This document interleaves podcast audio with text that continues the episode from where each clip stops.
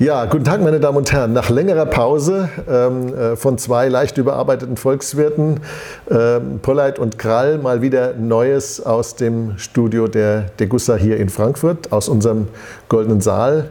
Äh, werden wir uns unterhalten über die aktuelle ökonomische Lage, über unsere Schlussfolgerungen für den Goldpreis und äh, vielleicht machen wir dann auch noch einen kleinen Exkurs in das Thema Kryptowährungen für heute und äh, damit ist erstmal meine Begrüßung sozusagen an dem Punkt, wo ich direkt überleite äh, in, den, äh, in die aktuellen Beobachtungen, die wir haben. Ja, wo stehen wir denn aktuell ökonomisch gerade? Wir haben eine ganz interessante Phase erreicht. Wir sprechen ja seit längerem darüber, dass die Geldmengenexpansion des Zentralbankgelds, mit anderen Worten der Bilanzsumme der EZB, exponentiell verläuft. Und warum verlief sie in der Vergangenheit exponentiell? Weil jede Krise mit frisch gedrucktem Geld übertüncht wurde. Das frisch gedruckte Geld war die Ursache der nächsten Krise und weil die nächste Krise mit mehr Geld übertüncht werden musste als die vorherige, bedeutet es auch, dass die übernächste Krise wieder größer wird und noch mehr Geld braucht. Das heißt, es muss immer weiter nach oben gehen und es muss schneller nach oben gehen. Und dieser exponentielle Verlauf der Geldmenge ist empirisch beobachtbar. Und die Frage, die sich uns stellt, bleibt dieser Zusammenhang so. Und aktuell können wir sagen, ja, das ist so. Und auch in dem aktuellen ökonomischen Umfeld ist es so, dass die Geldmenge sich weiter exponentiell ausdehnt. Und mittlerweile können wir auch sagen, dass die Zentralbanken in der Falle sitzen. Und zwar ganz tief drin. Und wir sind auch der Überzeugung, jedenfalls ich bin der Überzeugung, dass die Zentralbanken das genau wissen. Warum sitzen sie in der Falle? Weil jedes Nachgeben bei der Geldmengenexpansion sofort dazu führt, dass die Zinsen steigen.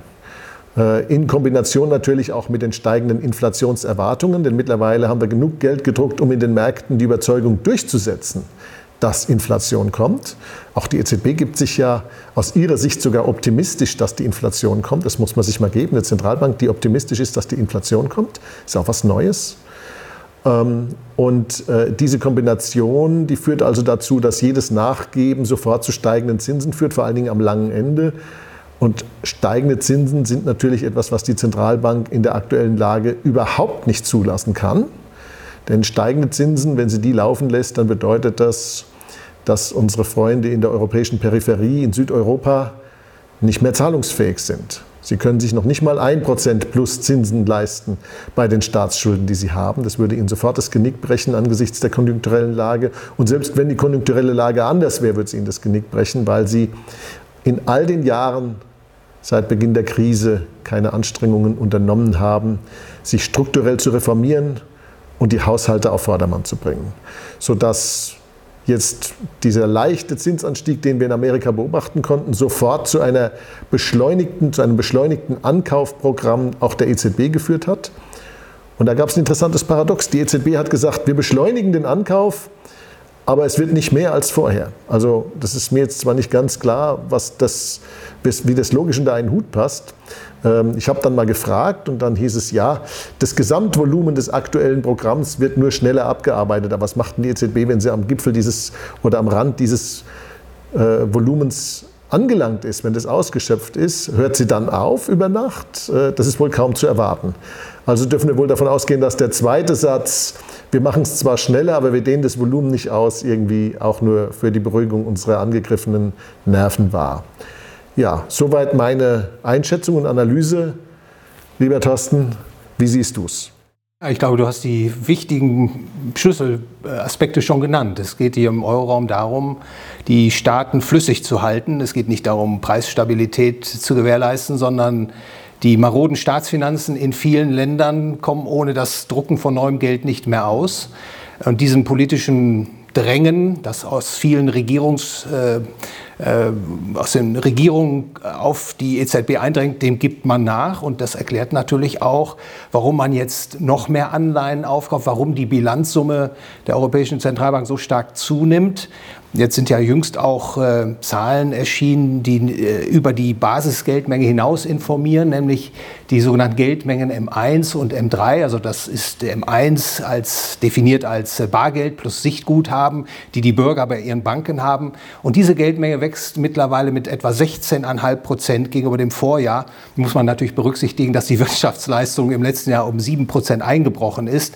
Das heißt also, ein gewaltiger Geldüberhang hat sich aufgebaut. Also das äh, korrespondiert nochmal zu deiner Beobachtung, dass die Zentralbankbilanzen so angeschwollen sind. Dieser Effekt zeigt sich jetzt eben auch in den äh, Geschäftsbankengeldmengen. Und dann habe ich nochmal so eine kleine Berechnung gemacht. Äh, mittlerweile haben die Staaten etwa über 650 Milliarden Euro aufgenommen am Kapitalmarkt. Die lagern aber noch bei der Europäischen Zentralbank. Wenn diese Guthaben ausgegeben werden als Transferzahlung, als Arbeitslosenzahlung, dann kommen die in die Volkswirtschaft und dann erhöhen die nochmal die Geldmenge M1, sodass eigentlich die Geldmenge M1 im Euroraum derzeit um etwa 23 Prozent schon zulegt. Das ist diese eigentliche wahre äh, bereinigte Zahl, die ich nennen möchte. Und das zeigt natürlich, die Liquidität ist gewaltig. Und das wird sich aller Erfahrung nach früher oder später zeigen in steigenden Konsumgüterpreisen und oder Vermögenspreisen. Und da sieht man das ja auch schon. Wenn man mal die Häuserpreise sich ansieht, das ist ja auch Inflation. Die Inflation wird ja nicht ausreichend gemessen, wenn man nur auf die Konsumgüterpreise schaut, sondern die sogenannten Vermögensgüterpreise werden durch die Liquidität ebenfalls in die Höhe getrieben.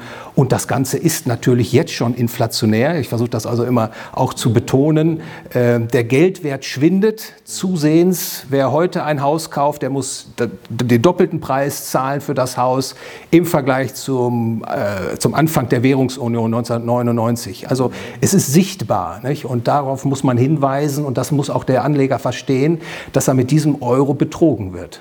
Ja, zumal die Konsumgüterpreise zwar scheinbar nicht so stark steigen, aber das liegt ja nur daran, dass Wohnen nicht als Konsumgut betrachtet wird. Aber Wohnen ist ja eigentlich das allerwichtigste Konsumgut, äh, wenn man es mal genau betrachtet. Ähm, wenn wir uns jetzt mal so die Blasenbildung anschauen in den Immobilienmärkten, in den Aktienmärkten, in den Anleihenmärkten, welches ist nach deiner Meinung die Mutter aller Blasen? Also äh, bei einer Preisblase, da versteht man ja immer den Teil, der sozusagen übersteigert ist in, einer, in einem Aktienkurs oder im Anleihepreis. Und äh, also ich sehe insbesondere diese Zinsproblematik, die du auch ja schon angesprochen hast, eingangs, äh, als ganz zentral an. Wenn die Zentralbanken den Zins künstlich absenken, und das tun sie, ich gehöre auch zu denjenigen Ökonomen, die sagen, ähm, äh, auf natürliche Weise kommt kein Null- oder Negativzins zustande. Das hat auch nichts damit zu tun, dass zu viel gespart wird, dass der Zins so tief ist, sondern der wird von den Zentralbanken heruntermanipuliert. Und wenn der Zins so stark heruntermanipuliert wird, dann hat das Preiswirkung. Also beispielsweise, wenn wir auf den Aktienmarkt schauen. Der Kurs einer Aktie wird ja üblicherweise gebildet, indem man die erwarteten künftigen Gewinne abzinst auf, den, auf die Gegenwart. Und je höher dieser sogenannte Barwert ist, je höher sind dann auch die Aktienkurse. Und man kann sehen, dass seit die Zentralbanken die Zinsen so massiv absenken, auch die Vermögenspreise sich aufblähen. Nicht nur die Aktienkurse steigen, sondern eben auch die Immobilienpreise steigen. Das wird nochmal angefeuert durch die Geldmengenausweitung. Und äh, die größte Blase derzeit, aus meiner Sicht, die ist im Anleihemarkt zu beobachten. Denn es ist unnatürlich, dass zehnjährige Bundesanleihen eine äh, Verzinsung haben von minus 70 Basispunkten. Oder dass italienische Staatsanleihen mit einer Laufzeit von zehn Jahren sich der Nulllinie annähern. Das ist unnatürlich und äh, ich denke, da ist die größte Blase derzeit zu beobachten. Also ich habe mal irgendwo eine Zahl gesehen, dass wenn sich der Zins auf Normalniveau anpassen würde, ohne die Manipulation der Zentralbanken, dass dann die Anleihenkurse weltweit ungefähr um ein Drittel fallen müssten. Und da die Anleihen das bei weitem groß, größte, größtvolumige Asset, die größtvolumige Asset-Klasse weltweit sind, reden wir da über äh, Dutzende von Billionen ähm, äh, Dollars und Euros. Äh, und insofern passt in diese Blase wahrscheinlich der halbe Planet mittlerweile rein. Ja. Äh, du machst den richtigen Punkt an der Stelle. Der Anleihemarkt ist tatsächlich der größte Markt und wenn der aufgebläht ist, dann hat das natürlich weitreichende Folgen. Ich würde sogar auch noch an der Stelle hinzufügen, dass wenn die Anleihekurse einbrechen würden, dann würde sich natürlich auch in den Bilanzen beispielsweise der Banken ein Korrekturbedarf äh, ergeben, weil natürlich Banken Kredite ausstehen haben, die sich ja ebenfalls barwertig berechnen. Und deshalb äh, ist das im Grunde eine sehr, sehr problematische Lage, in die die Zentralbanken uns Menschen, uns Bürger, uns Unternehmen äh, hineinmanövriert haben. Denn das Aufblähen dieser, dieser, dieses Anleihemarktes lässt sich gar nicht mehr rückgängig machen, ohne dass man da eben extrem große Verwerfungen bis hin zu einer großen weltweiten Depression auslösen würde. Mhm. Was bedeutet, die Zentralbanken müssen weitermachen? Immer weiter, immer weiter und zwar mit steigendem Tempo, so lange bis äh, die Lemminge über die Klippe gehen? Ja, vermutlich ist das äh, aber auch schon seit Jahrzehnten so. Denn wenn man nur mal äh, sich ansieht, die Entwicklung der Langfristzinsen, wenn man die sich mal in einem Chart im Euroraum vor Augen führen würde oder in den Vereinigten Staaten von Amerika, dann verläuft in beiden Währungsräumen die Linie von links oben nach rechts unten. Im Zeitablauf über die Jahrzehnte haben die Zentralbanken die Zinsen immer weiter abgesenkt. Und äh, das läuft darauf hinaus, genau diese, diese, diese Politik weiterzuführen. Hier im Euroraum, ich weiß nicht, wie äh, du das siehst, versucht man natürlich mit diesen geplanten Anleihekäufen früher oder später die gesamten Staatsschulden in die EZB zu verschieben. Also dass die EZB die größte Bad Bank der Welt wird und die Staatsschulden dort aufgenommen werden und äh, die äh, Regierung sich gewissermaßen der Staatsschulden entledigen. Und das wird mit äh, steigender Inflation zu bezahlen sein von den Bürgern und äh, den Menschen in den äh, Ländern des Euroraums, die besser gewirtschaftet haben.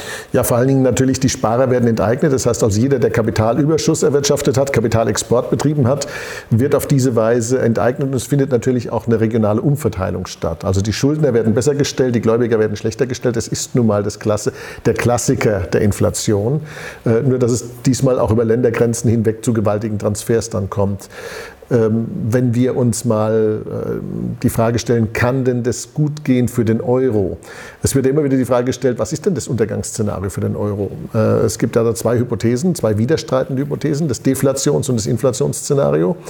Äh, Im Deflationsszenario kommt es zum Kollaps der Banken und die Geldmenge schrumpft und die Banken werden nicht gerettet, äh, dann bricht der Euro zusammen in der Depression und im Inflationsszenario werden die Banken gerettet, aber wir kommen dann in die Inflation, äh, also das, das gegenteilige Szenario und dazwischen sind wir sozusagen auf der Rasierklinge balancieren zwischen diesen zwei nicht miteinander vereinbaren Aggregatzuständen.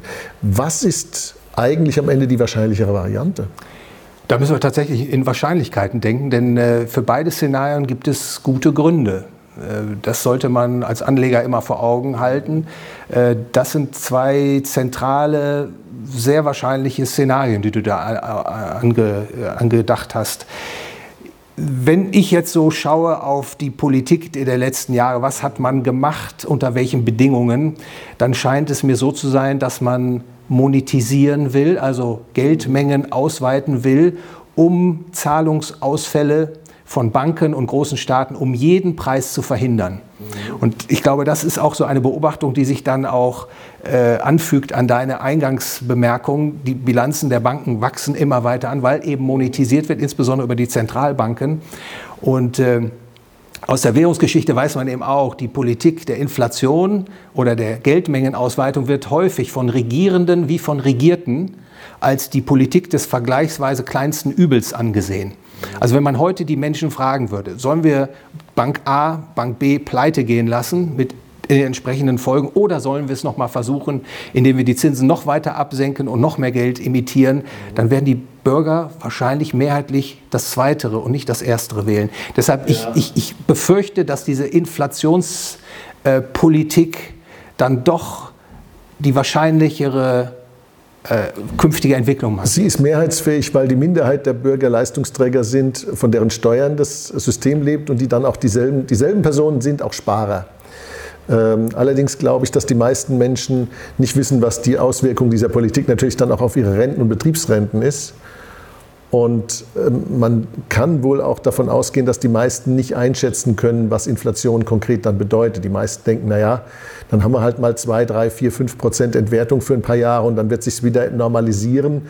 Dass die Inflation ein Tier ist, das äh, sich selbst ernährt und äh, auch exponentiell verläuft, äh, ist den meisten ja nicht klar.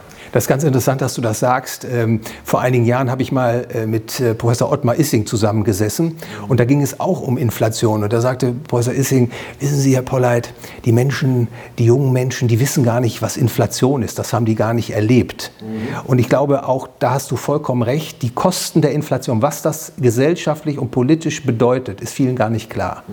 Also welche Nöte da auch entstehen. Denn es ist ja nicht nur so, dass man sich weniger für sein Geld kaufen kann, sondern es gibt da ja auch Verschiebungen der Einkommens- und Vermögensverhältnisse. Ähm, diejenigen, die besonders gewieft sind, die werden Inflationsgewinnler sein, die werden hinterher große Autos fahren, die werden ganze Häuserblocks gewinnen. Und derjenige, der seinem Tageswerk nachgeht, der sozusagen sich nicht äh, mit voller Energie darauf äh, konzentrieren kann, wie lege ich mein Vermögen an, der wird das Nachsehen haben. Also Inflation ist etwas ähm, ganz Furchtbares und ich glaube, das wird tatsächlich unterschätzt. Also es gibt ja da die, die äh, verrückten Geschichten aus dem Berlin der 20er Jahre, 1923, äh, wo man mit drei oder vier Goldmünzen ein großes Haus erwerben konnte, also einen, einen, ganzen Häuserblock erwerben konnte mit drei oder vier Goldmünzen. Das muss man sich mal vorstellen, was ja im, im Prinzip eine völlige Entgleisung aller Wert Verhältnisse ist.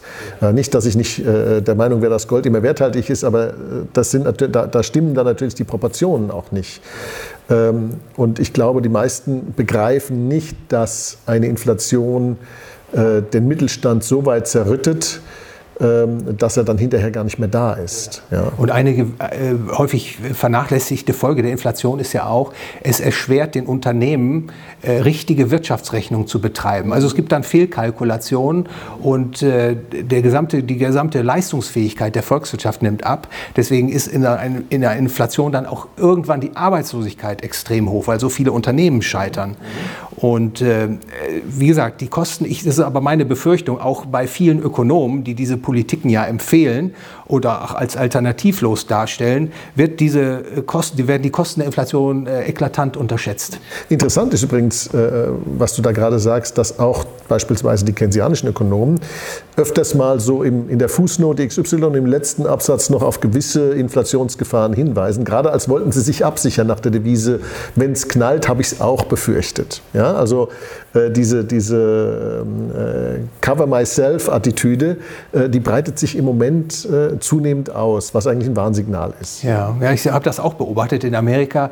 Äh, unter der Administration von Donald Trump sind ja diese Hauptstromökonomen verschwunden, weil deren Arbeit nicht mehr nachgefragt wurde. Aber viele von denen sind jetzt wieder erschienen und genau wie du sagst, sind auf einmal warnende, sind Warner vor Inflation und vorher haben sie eben eine Politik äh, äh, für gut geheißen, die, die zu solchen Ergebnissen führt. Und in Amerika muss man vielleicht an der Stelle auch nochmal hinzufügen, ähm, ist ja auch eine noch stärkere Geldmengenausweitung erfolgt. Also die Geldmenge M2, die wächst mit knapp 30 Prozent. Ja, ja, wobei die Amerikaner haben noch mehr Seigniorage-Kapital, weil sie halt die, die Leitwährungsfunktion haben und vieles von den Folgen ihrer falschen Politik auf Dritte abwälzen können. Äh, wie hat es der, ich glaube McNamara war es, der mal gesagt hat, it's our currency, but it's your problem. Ja, also der Dollar ist unsere Währung, aber euer Problem. Ähm, das ist ja bis heute so geblieben auf eine gewisse Weise. Wenngleich natürlich äh, die Europäer, äh, dem ihnen nichts mehr nachstehen, die bringen ihre Dummheiten schon selber fertig. Ja. Ich glaube an der Stelle eben auch, auch wichtig nochmal für, für die Zuhörer äh, und Zuhörerinnen, Inflation äh, wird ja heute als Preissteigerung äh, deklariert. Und deshalb sagen ja auch so viele, ja, wo ist sie denn, die Inflation? Weil man guckt auf eine Preissteigerung von 2% bei den Konsumgüterpreisen, was ja auch schon hoch ist, aber meint, das sei ja noch keine große Inflation. Aber Inflation bedeutet eben ein Ansteigen der Preise auf breiter Front. Nicht nur die Konsumgüterpreise, sondern beispielsweise auch die Aktienpreise oder auch die Preise für Anleihen. Ähm, das alles muss man in Betracht ziehen und deswegen, glaube ich, ist es eben wichtig zu erkennen, erkennen, wir sind bereits in einer Inflationsphase. Und äh, deine, deine Beobachtung, wenn sich das weiter exponentiell fortsetzt, dann wird das schlimmer werden, dann wird das auch noch dramatischer werden. Und dann werden die Menschen das auch merken im täglichen Leben, dass auf einmal der Kaffee, die Milch, der, das Obst äh, große Preissteigerungen äh, aufweisen wird. Jetzt haben ja Menschen wie du und ich in der Vergangenheit immer gesagt, ja, schützt euch vor Inflation mit Sachwerten, mit äh, Immobilien, mit Edelmetall, in unserem Fall natürlich insbesondere mit Edelmetall, weil da sprechen wir ja pro domo. Das ist ja auch äh, äh logisch und nachvollziehbar, dürfen wir ja auch. Ähm, und jetzt haben wir natürlich die aktuell interessante Situation, dass trotz der dreuenden Inflation und der sich äh, langsam in Richtung der von uns lange gemachten Prognosen verschiebenden Zahlen der Goldpreis relativ stabil zeigt. Ja, also stabil im Sinne von, der bricht nicht nach oben aus. Er war vor wenigen Monaten bei 2050. Ich erinnere mich, da haben Journalisten mich gefragt, wann hat er 2000, wann kommt er auf 2500 und meine Antwort war damals, jetzt mal langsam, äh, der geht so schnell nicht auf 2500. Der Goldpreis, gerade dann, wenn er steigt, ist auch immer volatil. Und äh, äh man muss da immer mit Rückschlägen rechnen. Und jetzt haben wir aktuell, glaube ich, 1730, 1740 äh, Dollar pro Unze was ja aus meiner Sicht äh, eine Kaufgelegenheit ist, die ich auch nutzen werde, aber wo natürlich die Leute fragen, ja, was, was tut denn der Goldpreis? Warum zieht er denn nicht an, wenn doch die Inflationserwartung sich langsam herausbildet? Und äh, ich habe ja zwei, drei Hypothesen dazu, unter anderem äh, die Frage der gesamten Portfoliogestaltung, aber auch der Wettbewerb mit den, mit, dem, mit den zinstragenden Papieren, wo am langen Ende tatsächlich die Zinsen ansteigen, wie auch die, die Frage, was tun eigentlich die Zentralbanken im Goldmarkt? Ja, ähm, der ist ja schon immer auch so ein bisschen eine Spielwiese für die Zentralbanken gewesen. Wie siehst du auf das Thema? Zunächst mal ganz wichtig, du sprichst das an, ähm, der aktuelle Goldpreis und die Rückschlüsse, die der Anleger jetzt sieht. Oh, es ist ja doch nicht so hoch gestiegen, äh, der Goldpreis, wie man hätte erwarten müssen.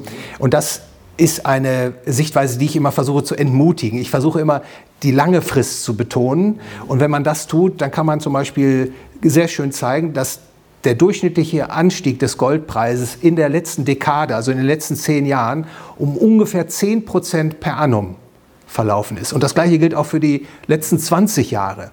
Und das ist, glaube ich, eine ganz wichtige Einsicht. Gold war mehr als eine Wertsicherung. Gold war in den letzten zwei Dekaden eine Wertsteigerung im Vergleich beispielsweise zur, zur Minen- und Spareinlage oder Lebensversicherung. Und wenn auch nur annähernd deine Befürchtung eintritt, dann wird diese Erfahrung der letzten zwei Dekaden sich in die Zukunft fortsetzen und vermutlich noch höhere Preissteigerungen beim Gold und auch beim Silber hervorbringen. In der kurzen Frist ist meine Beobachtung die, dass seit August 2020, als der Goldpreis 2047 Dollar pro Feinunze betragen hat, die Zinsen begannen zu steigen in Amerika. Und das führt natürlich dazu, dass Investoren dann denken, die Goldhaltung wird teurer. Denn wer Gold hält, der bekommt ja keine Zinsen und dann setzen Umschichtungen ein.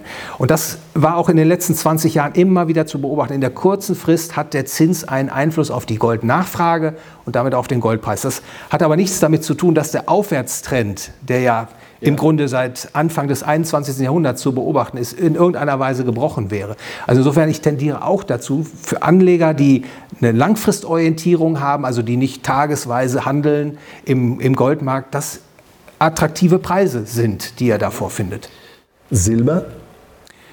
Ja, Silber ist äh, wahrscheinlich in der Konstellation, die wir derzeit vorfinden, noch attraktiver äh, in Bezug auf das künftige Kurspotenzial. Der Silberpreis ist immer noch relativ abgeschlagen gegenüber dem Goldpreis. Und äh, wir kommen jetzt in eine Phase, Insofern teile ich auch dein Szenario, wo sich die Dinge tendenziell dramatisieren werden und wo es dann auch eine neuerliche Phase der monetären Nachfrage nach Silber geben wird. Das war in den letzten Jahren, also insbesondere nach 2008, 2009, nicht mehr der Fall. Da war das Silber insbesondere durch industrielle Nachfrage äh, getrieben. Und ich glaube, diese monetäre Nachfrage, die baut sich gerade wieder auf. Also wenn der Goldpreis steigt, dann hat der Silberpreis in der Regel gute Chancen ebenfalls zu steigen und aktuell eben überproportional. So, das wäre meine Einschätzung. Würde ich auch so teilen, insbesondere mit Blick auf den erst kürzlich stattgefundenen Silver Squeeze. Ähm, da merkt man auch, dass in diesem Markt Kräfte in Bewegung geraten sind, äh, die die Nachfrage wahrscheinlich auf Dauer hochhalten werden. Ja, und warum Gold und nicht Bitcoin? Die Frage stellt sich ja auch immer wieder. Also ähm, es ist ja äh, so, dass äh, äh, die, die Frage, die kriege ich also fast in jedem Interview. Ja? Ähm, was ist mit Bitcoin? Und, und meine Antwort ist immer, äh, dass ich schizophren äh, über dieses Thema nachdenke. Ich bin einerseits ein großer Sympathisant von allem, was den Zentralbanken das Leben schwerer macht. Klar, muss ich ja als alter Hayekianer. Ja? Und äh, wenn die Zentralbanken mit irgendwas ihr Problem haben, dann finde ich das per se schon mal unterstützenswert. Ja? Ähm, und auf der anderen Seite habe ich eine so tief sitzende Skepsis, äh, vielleicht bin ich auch ein bisschen zu konservativ, äh, nämlich indem ich sage, naja, Bitcoin ist ja interessant, aber Gold hat jetzt irgendwie 5000 Jahre Währungsgeschichte. Ähm, Bitcoin hat jetzt 10 Jahre Währungsgeschichte, die zwar fulminant verlaufen ist, aber besteht die Bitcoin den Test, den Härtetest, der da vor uns liegt? Wie schätzt du es ein?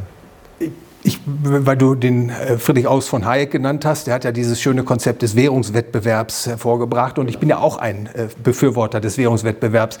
Häufig wird einem ja immer unterstellt, man äh, sei nur pro Domo Gold oder Silber. Ich versuche das immer etwas abzuschwächen und sagen, na, ich bin für einen Währungswettbewerb. Also jeder soll die Freiheit haben, das Geld zu wählen, was er am geeignetsten hält und meine persönliche Einschätzung ist, dass Gold und Silber dann die Nase vorne haben. Zum Bitcoin, ich finde das zunächst mal eine ganz erfreuliche natürliche Entwicklung. Ich, möchte, ich, gebe allerdings immer zu bedenken, damit etwas wirklich zu Geld wird, also zum allgemein akzeptierten Zahlungsmittel, zu einem Geld, das Dollar, Euro und Co. die Stirn bieten kann, muss dieses etwas ganz bestimmte Eigenschaften haben. Es reicht nicht nur aus, knapp zu sein, ähm, es muss auch vor allem so intermediationsfähig sein. Das heißt, der Bitcoin ist ja eine Peer-to-Peer-Konstruktion. Also unmittelbar zwischen dir und mir wird ja. die Zahlung abgewickelt.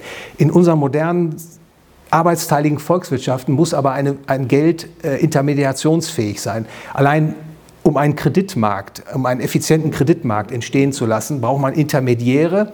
Und wenn man Intermediäre hat, dann kann man nicht mehr voll verschlüsselt äh, agieren und operieren.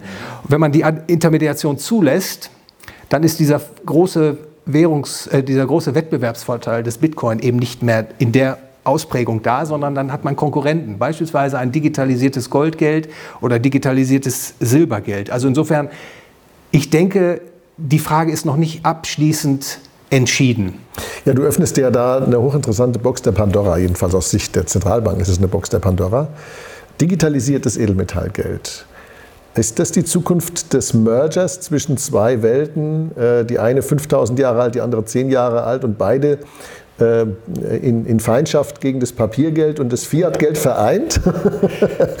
ich, äh, weißt du, auch in unseren Gesprächen haben wir auch häufig schon darüber gesprochen.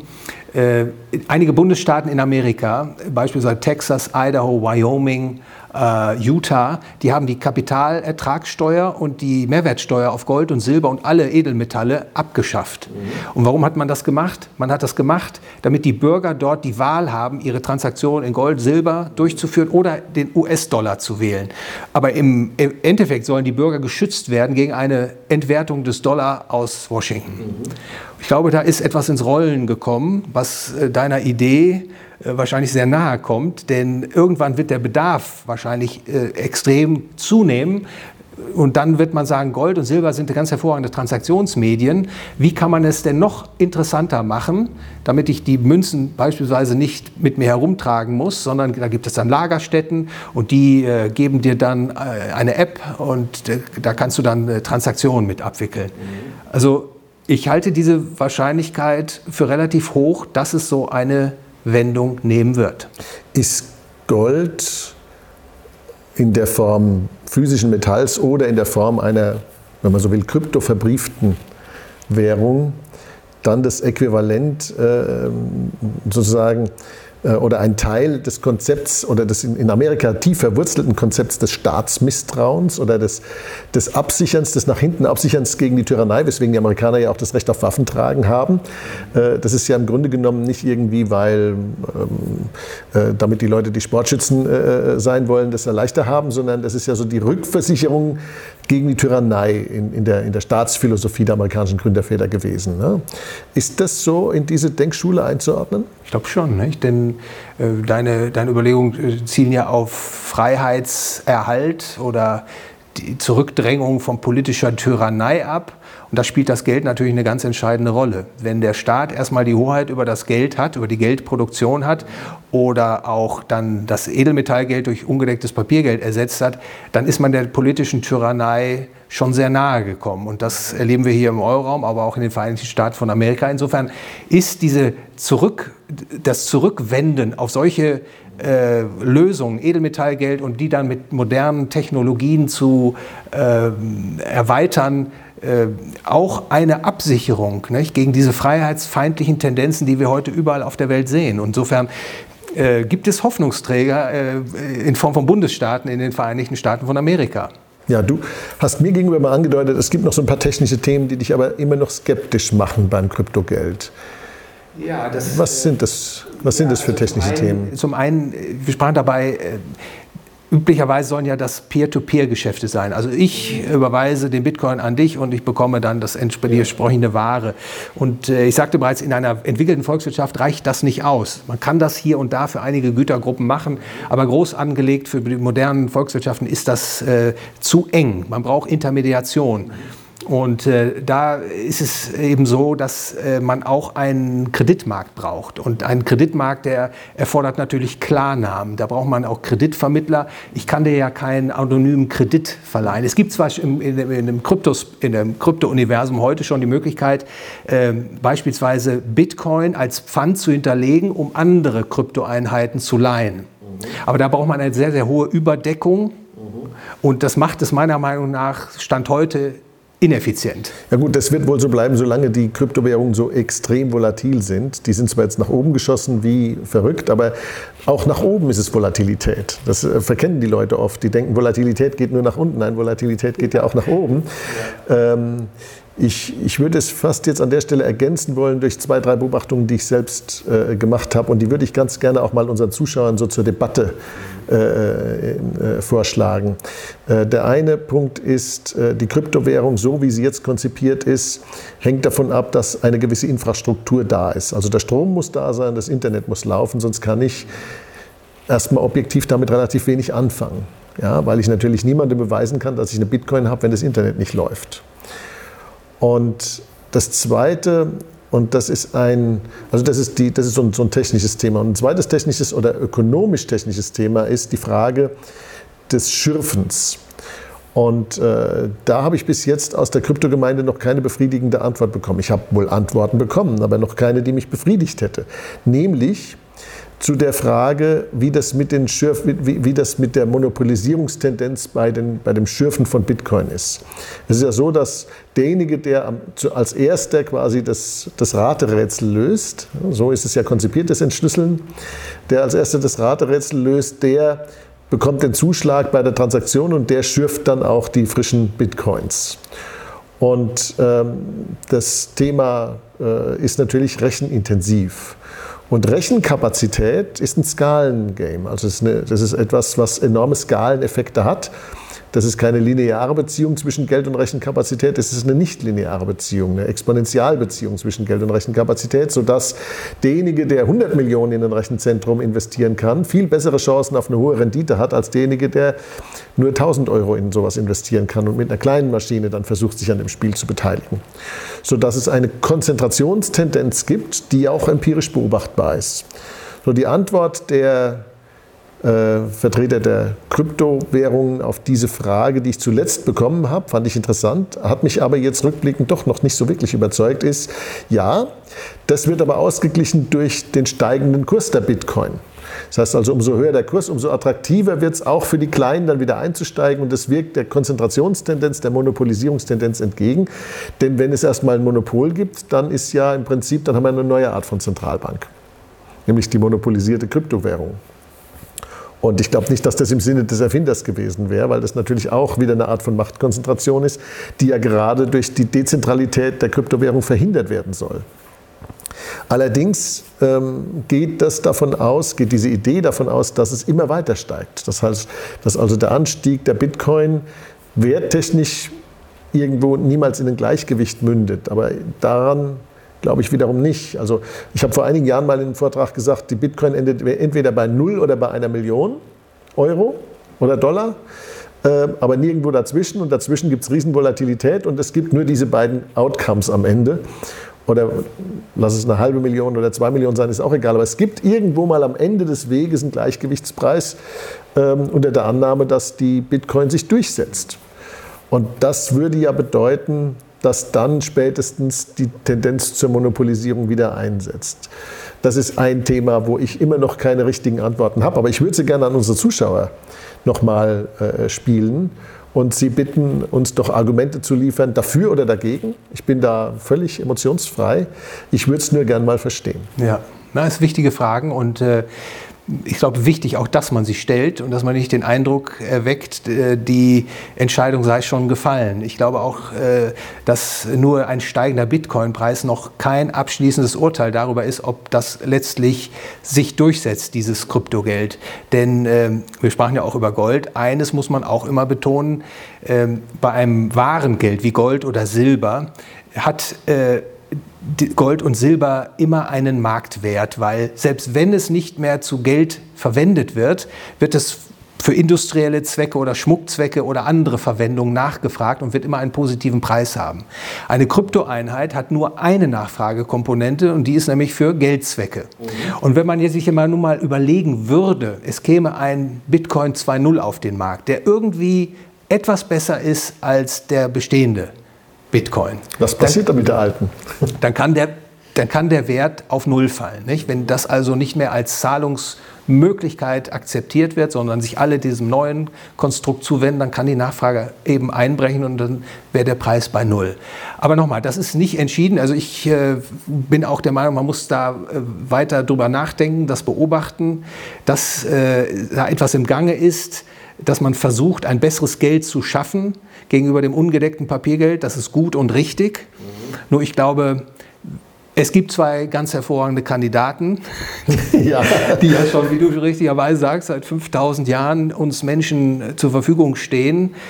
Es meiner Meinung nach war immer das beste Geld, das Edelmetallgeld. Und deswegen haben die Menschen, wenn sie denn die Freiheit hatten, ihr Geld selbst wählen zu können, hat man immer Gold und Silber verwendet. Und ich sehe auch bei aller Digitalisierung, aller Möglichkeiten, Erweiterungsmöglichkeiten, äh, noch kein überzeugendes Argument, warum das Gold nicht weiterhin das Weltgeld bleiben wird. Ja, damit ähm, würde ich fast schon zum Ende unserer kleinen Unterredung kommen. Ähm, ich möchte unsere Zuschauer über diese Frage, äh, das Thema Bitcoin äh, und Kryptowährungen intensiv mit uns zu diskutieren, auch dazu einladen, uns Ihre Fragen, Ihre Anregungen zu schicken. Worüber sollen wir das nächste Mal diskutieren? Was brennt Ihnen auf der Seele?